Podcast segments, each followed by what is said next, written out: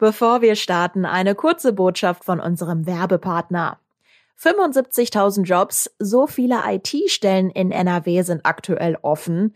Höhere Gehälter und mehr Sicherheit sind Vorteile dieser Branche und Fachkräfte werden dringend gesucht. Mit der führenden Tech-Schule Ironhack erhöht ihr eure Chancen auf die Jobs. In nur neun Wochen lernt ihr live alles, was ihr braucht, um eure Karriere in Data Analytics, Webentwicklung oder Cyber Security zu starten. Und danach unterstützt euch Ironhack sogar bei der Jobsuche. Jetzt mehr erfahren unter ironhack.com. Und jetzt geht's los mit dem Aufwacher. Wenn das dabei herauskommt und wir nur noch ein paar tausend zusätzliche Menschen in NRW ähm, dazu bringen können, sich impfen zu lassen, wäre diesen Menschen und uns allen doch sehr geholfen. Ab Montag kosten die Bürgertests auch bei uns in Nordrhein-Westfalen wieder Geld. Damit soll auch die Impfquote weiter steigen. Wie viel die Tests kosten sollen und für wen es Ausnahmen gibt, das besprechen wir in dieser Folge. Rheinische Post Aufwacher. News aus NRW und dem Rest der Welt. Hallo und herzlich willkommen zum Aufwacher. Ich bin Wiebke Dumpe und ich bringe euch durch die nächste Viertelstunde. Schön, dass ihr heute mit dabei seid. Mal eben um die Ecke kostenlos einen Corona-Schnelltest machen. Das hat für viele von uns in den letzten Wochen und Monaten zum Alltag gehört. Das ist ab Montag aber nicht mehr drin, denn ab dem 11. Oktober müssen die sogenannten Bürgertests selber bezahlt werden. Aber was heißt das konkret?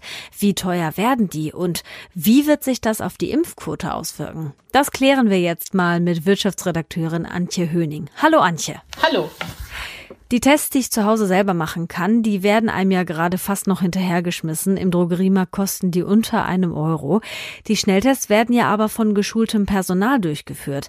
Es wird also deutlich teurer sein, richtig? Ja, auf jeden Fall. Schon jetzt ist es ja so, dass diese Tests zwar für die Bürger gratis sind, aber natürlich die Anbieter diese abrechnen können und äh, dafür auch einiges an Geld bekommen. Doch ab Montag äh, werden auch die Bürger für diese Tests zahlen müssen, jedenfalls die meisten von ihnen. Du sagst die meisten, das heißt nicht alle.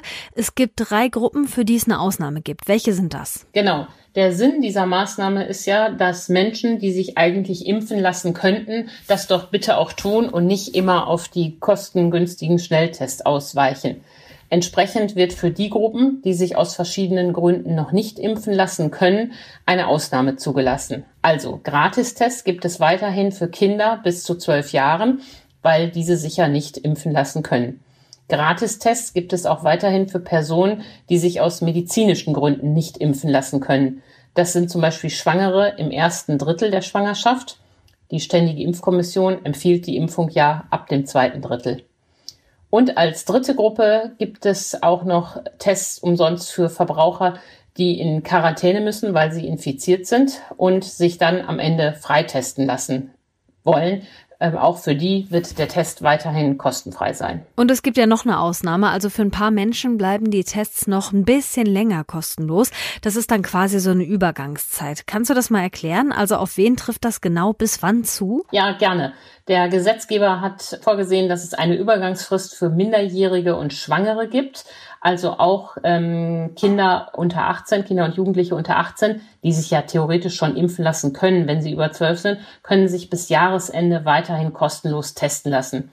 Das gleiche gilt für Schwangere. Auch können sich ja alle Schwangeren äh, ab jetzt, ab dem zweiten Drittel impfen lassen. Aber manche wollen vielleicht auch noch ein bisschen länger überlegen. Schwangerschaft ist ja eh so eine äh, sensible Phase. Und auch um da keinen Druck auszuüben, äh, sagt der Gesetzgeber, auch für diese Gruppe gilt eine Übergangsfrist bis Jahresende. Das ist äh, gut, das finde ich ist sinnvolles Vorgehen und dann hoffen wir, dass dann die Menschen ohne Druck sich für die Impfung entscheiden. Dann lass uns jetzt mal über die Kosten sprechen. Was wollen die Schnelltestzentren in NRW ab Montag für einen Test haben? Mein Kollege Viktor Marinov hat sich bei den verschiedenen Anbietern umgehört und viele rechnen gerade noch und schauen. Ähm, manche wollen 12 Euro nehmen, manche wollen aber auch 20 Euro nehmen. Der Chef des Apothekerverbands Nordrhein rechnet damit, dass die Preise sich bei 20 Euro pro Test einpendeln werden. Das sei im Vergleich zum Ausland noch günstig, sagt er. Mal schauen, wie stark da der Wettbewerb am Ende ist und ob es nicht doch weniger werden wird. Okay, jetzt war es ja so, dass diese Schnelltestzentren quasi an jeder Ecke bei uns in NRW aufgeploppt sind. Mit der Zeit, wo dann immer mehr Menschen geimpft waren, hatten aber schon einige wieder zugemacht. Werden da ab Montag nochmal deutlich mehr schließen? Davon gehe ich schon aus. Wenn die Leute auf einmal selbst zahlen müssen, werden die das nicht in dem Maße in Anspruch nehmen wie bisher. Und der Trend der letzten Wochen wird sich fortsetzen. Im Mai, ähm, da war so ein kleiner Höhepunkt, da hatten wir über 9000 Testzentren in NRW. Inzwischen sind es nur noch 7500, also ein kräftiger Rückgang. Es bleibt abzuwarten, wie stark das weitergeht. Die Apotheken haben eine Umfrage gemacht und danach wollen immerhin 90 Prozent der Apotheker diese Dienstleistung weiterhin anbieten. Das ist für die ja auch vergleichsweise einfach möglich, weil es die Apotheke ohnehin gibt. Aber ich könnte mir vorstellen, dass die Testzentren auf der grünen Wiese, die wirklich nur davon leben, dass Menschen da vorbeikommen und ja keine weiteren Geschäfte haben, dass es da doch deutliche Ausdünnungen geben wird. Ähm, man muss abwarten, ob das, äh, der Schuss nicht nach hinten losgeht und dann Leute sich äh, zu wenig testen lassen, für die das eigentlich auch eine gute Sicherheit wäre. Etwa für den Besuch bei der Oma, für den Besuch im Altenheim, wo ja überall Tests nicht vorgeschrieben sind, aber wo sich auch Menschen gerne haben absichern lassen. Ja, genau. In so einem Fall mache ich auch regelmäßig noch zu Hause Selbsttest. Man kann sich ja auch trotz Impfung infizieren. Absolut. Wir kennen alle Fälle von Impfdurchbrüchen, genau. Du hast es ja am Anfang jetzt schon gesagt, bei den kostenpflichtigen Tests geht es ja auch darum, dass sich dadurch Menschen vielleicht impfen lassen, die noch nicht geimpft sind, jetzt aber auch nicht jedes Mal für einen Schnelltest bezahlen wollen, wenn sie zum Beispiel in ein Restaurant gehen wollen. Meinst du, das zieht? Also wird dadurch die Impfquote wirklich höher? Es wird ein Hebel sein, glaube ich. Die Gruppe derer, die noch nicht geimpft sind, ist ja nach wie vor heterogen. Es gibt da einmal die Menschen, so richtige Impfverweigerer, die werden natürlich auch sich durch die äh, kostenpflichtigen Te Schnelltests nicht davon abbringen lassen. Aber dann gibt es ja auch so die Gruppe, für die hat sich das bisher nicht ergeben, die sind da so ein bisschen bequem, die haben dann lieber den Schnelltest um die Ecke gemacht. Und wenn das jetzt beschwerlicher wird oder teurer wird, ist vielleicht bei diesen Menschen ähm, das ein Anlass zu sagen, nee, jetzt lasse ich mich doch impfen, jetzt ist es umständlicher, mich zu testen, als mich einmal impfen zu lassen. Und wenn das dabei herauskommt und wir nur noch ein paar tausend zusätzliche Menschen in NRW ähm, dazu bringen können, sich impfen zu lassen, wäre diesen Menschen und uns allen doch sehr geholfen. Ab Montag werden die Schnelltests kostenpflichtig. Antje Höning hatte die Infos. Danke dir. Ja, herzlichen Dank. So, jetzt Themenwechsel. Die Flutkatastrophe in NRW und in Rheinland-Pfalz, die ist jetzt knapp drei Monate her und erst in dieser Woche sollen die Hilfen für die Betroffenen hier bei uns ausgezahlt werden. Gestern hat sich der NRW-Landtag nochmal mit dem Thema befasst und dabei auch hitzig debattiert.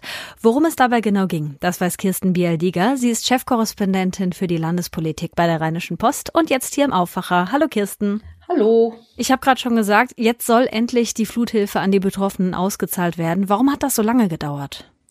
Ja, also erst einmal war man ja auch mit anderem beschäftigt. Also es ging ja wirklich in den ersten Tagen um Lebensrettung und um darum, die notwendigsten Dinge wiederherzustellen, Stromversorgung, Wasserversorgung und ähnliches. Dann mussten die Haushaltsmittel bewilligt werden dafür, vom Landtag erstmal, also im Landtag vorgeschlagen werden, dann bewilligt werden. Und dann müssen die Formulare entwickelt werden, die Technik muss stehen, es müssen dann Anträge gestellt werden und jetzt inzwischen sind über 4000 Anträge eingegangen. Die ersten Bewilligungsbescheide sind seit dem 1. Oktober rausgegangen und dann ist es noch so, wenn man so einen Bewilligungsbescheid dann in der Hand hat, muss man als Flutopfer, muss man dann auch sehr schnell reagieren und auf Rechtsmittel verzichten. Also wenn man den noch anficht, dauert das Ganze natürlich noch länger, aber man muss dann darauf verzichten und dann erst kann das Geld fließen. Das klingt auch noch ganz schön viel Bürokratie. Bei der Debatte am Donnerstag im Landtag, da gab es auch scharfe Kritik an der Landesregierung, unter anderem von der SPD, die sitzen ja in der Opposition und werfen der Regierung aus CDU und FDP vor, dass die den Wiederaufbau in den betroffenen Gebieten nicht professionell organisieren würden. Was genau meinen die damit? Ja, sie haben da verschiedene Anhalte Anhaltspunkte. Sie sagen eben, dass die, die Antragsformulare, dass es die zum Beispiel nur online gibt. Das sei für ganz viele ein Problem, weil das Internet noch gar nicht wieder überall funktioniert in den Flutgebieten. Außerdem sind es auch häufig ältere Leute, die betroffen sind und die ihr Hab und Gut oder sogar ihr Haus verloren haben. Die haben dann noch nicht mal E-Mail-Adressen. Also das ist ziemlich knifflig im Detail. Das ist nur ein Beispiel. Hinzu kommt, dass auch offenbar die Bezirksregierungen überlastet sind, die das Ganze organisieren sollen. Da gab es jetzt den Fall eines Abteilungsleiters in der Bezirksregierung Köln. Der hat äh, überraschend gekündigt und das wiederum hat die Opposition, die SPD, zum Anlass genommen, auf die Belastungssituation in diesen Behörden hinzuweisen und hat auch das zum Anlass genommen, um diese Diskussion und diese Debatte im Landtag äh, zu entfachen. Die Regierung lässt das ja jetzt nicht einfach so auf sich sitzen. Innenminister Reul sprach wörtlich von einer bodenlosen Frechheit bei diesen Vorwürfen. Wie verteidigen die sich? Die sagen das Gegenteil, weisen die Vorwürfe zurück, sagen, es läuft ganz gut alles. Ähm, sie hätten ganz andere Reaktionen bekommen, sagte beispielsweise auch Bauministerin Ina Scharnbach von der CDU. Sie habe mit vielen Leuten gesprochen, die sehr zufrieden sind und sehr dankbar, wie es läuft. Sie sagt aber auch, klar, also das sagte auch der Minister Reul, dass natürlich die Behörden zum Teil überlastet sind. Die hatten ja auch schon mit den Corona-Hilfen zu tun. Und deswegen habe die Landesregierung aber auch mehrere hundert Stellen zusätzlich geschaffen. Aber es dauere eben auch seine Zeit. Es brauche seine Zeit, bis diese Stellen besetzt werden. Und es ist eben auch nicht ganz leicht, in Zeiten des Fachkräftemangels dann auch so viel Personal auf einen Schlag zu bekommen. Und das, das braucht eben ein bisschen, aber die Landesregierung stellt sich eben dann auch da ein gutes Zeugnis aus und sagt, wir tun, was wir können und die Ministerin Scharrenbach sagte dann auch, dass ein Mitarbeiter ein, äh, kündigt, das solle man auch nicht überbewerten. Es könne ja auch sein, dass dieser Abteilungsleiter einfach nicht äh, zu der Aufgabe gepasst hat. Das ist schon eine ziemlich krasse Aussage, finde ich. Lass uns mal kurz das Thema wechseln, weil Wiederaufbau ist ja ein Punkt, aber es muss ja auch noch geklärt werden, was da eigentlich an den Fluttagen selber falsch gelaufen ist. Die Rede war ja von einem großen Chaos bei der Koordination von Rettungskräften und bei der Kommunikation und um zu klären, wer da was wie wusste und warum so spät vor dem starken Regen gewarnt wurde, soll es einen Untersuchungsausschuss geben.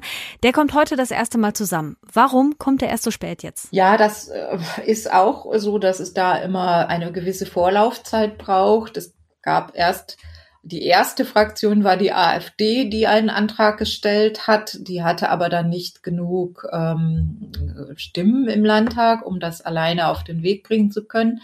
Dann hat, haben die Grünen haben als nächste Fraktion gesagt, wir wollen jetzt diesen Untersuchungsausschuss. Und die SPD hat erstmal einen Fragenkatalog noch formuliert mit äh, über 60 Fragen und wollte der Landesregierung die Chance geben, das so zu beantworten, so dass eben vielleicht dieser Untersuchungsausschuss nicht notwendig geworden wäre. Ähm, ich glaube, es waren doch auch ein bisschen äh, taktische Überlegungen im Spiel und am Ende ist es jetzt dazu gekommen, in, in dieser Woche hat der Landtag die Vorschläge für die Mitglieder dieses parlamentarischen Untersuchungsausschusses aufgenommen und heute kann er mit seiner Arbeit beginnen. Wenn er heute beginnt, wann gibt's denn dann erste Ergebnisse? Es soll noch vor der Landtagswahl im Mai zu einem äh, umfangreichen Bericht kommen. Okay. In dieser Woche werden wohl die finanziellen Hilfen an die Opfer der Flutkatastrophe von Mitte Juli ausgezahlt. 4500 Anträge sind bis jetzt dafür eingegangen und zur Verfügung stellt die Landesregierung insgesamt 12,3 Milliarden Euro für den Wiederaufbau. Kirsten Bialdiger hatte die Infos. Danke dir. Gerne. Die neuesten Infos aus der Landeshauptstadt bekommt ihr jetzt von Antenne Düsseldorf. Guten Morgen. Heute starten wieder tausende Menschen am Düsseldorfer Flughafen in den Urlaub. Es sind Herbstferien. Und weil die Nachfrage nach Flügen ziemlich schnell gestiegen ist, gibt's jetzt zu wenig Personal an den Sicherheitskontrollen. Dann sprechen wir über grüne Schiffe. Grün, nicht wegen der Farbe, sondern wegen des Stroms. Und zuletzt geht's um die Stausituation auf der Werstner und auf der Witzelstraße. Da ist es seit ein paar Tagen nämlich wieder richtig pickepacke voll. Am Düsseldorfer Flughafen startet heute der Herbstferienbetrieb. Mehr als 350 Flieger heben täglich ab oder landen hier. Das sind doppelt so viele wie im Corona-Herbst 2020. Reisende sollten sich auf Probleme beim Sicherheitscheck einstellen, vor allem in den Morgenstunden. Philipp Klees hat die Hintergründe. Der Deutsche Schutz- und Wachdienst ist von der Bundespolizei mit den Kontrollen beauftragt, hat aber während der Pandemie Kündigungen ausgesprochen und jetzt ein Personalproblem. Für die jetzt anstehenden Hochbetriebstage hat der DWS seinen Leuten Bonuszahlungen versprochen. Außerdem wird Personal vom Bremer Flughafen als Verstärkung geholt und Praktikantinnen und Praktikanten sollen dafür sorgen, dass es an den Kontrollstellen immer ausreichend Wannennachschub gibt. Die meisten Menschen starten in den Herbstferien ab Düsseldorf in die Sonne, zum Beispiel nach Mallorca, Griechenland oder auf die Kanaren. Aber auch Flüge in die türkische Heimat oder die Balkanstaaten sind beliebt. Wir müssen jetzt alles dran setzen, die Eventschifffahrt zukunftsfähig zu machen. Das sagt der Vorsitzende der KD Rheinschifffahrt, Achim Schlömer. Zusammen mit den Rheinwerken hat die KD dieses Jahr fünf Landebrücken mit Landstrom ausgestattet. Wenn die Schiffe dort liegen, können sie ab sofort mit grünem Strom versorgt werden, statt von ihren Dieselgeneratoren.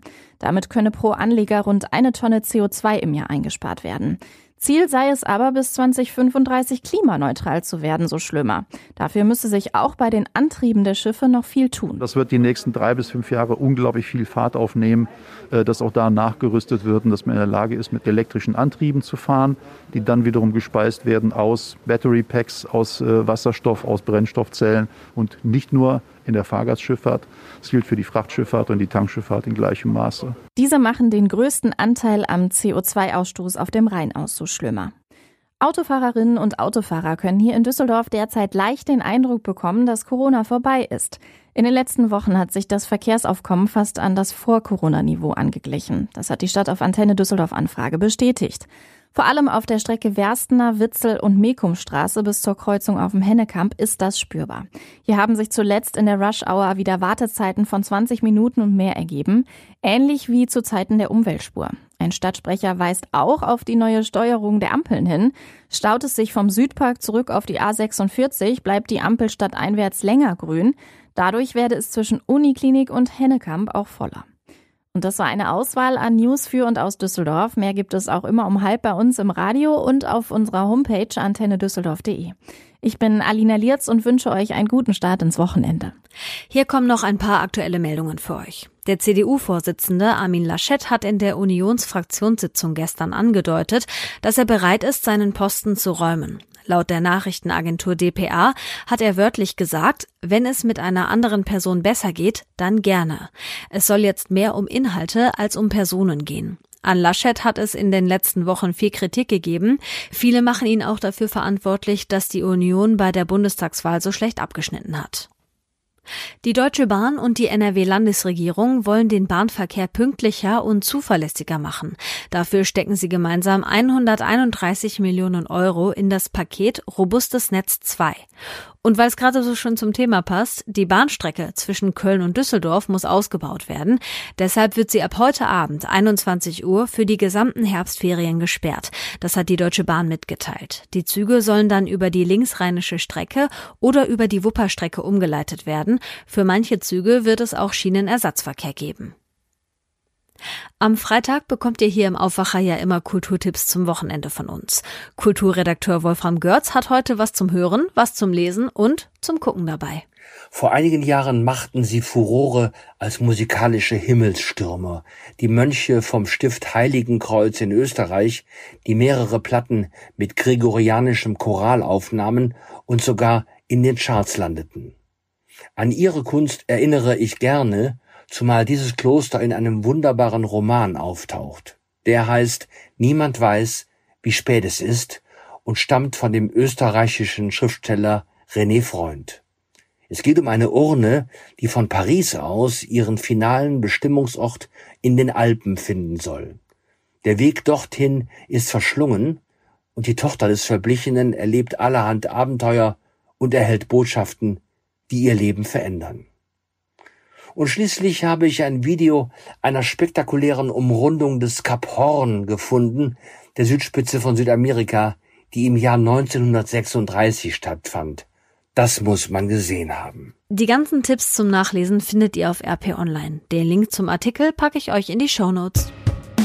Zum Schluss kriegt ihr natürlich noch das Wochenendwetter mit auf den Weg. Heute ist überwiegend gutes Wetter. Nach Osten hin kann es auch mal stark bewölkt sein. In hohen Lagen und da, wo keine Sonne scheint, sind frische 15 Grad drin. Im Rest von NRW 19. Morgen dann sonnig und trocken bei ähnlichen Temperaturen wie heute. Und der Sonntag, der startet hier unter neblig, wird dann aber ganz schön. Am Abend ziehen von Nordwesten Wolken rein. Das war der Aufwacher am Freitag. Ich bin Wiebke Dumpe und ich wünsche euch ein tolles Wochenende. Tschüss und bis bald. Mehr Nachrichten aus NRW gibt's jederzeit auf RP Online. rp-online.de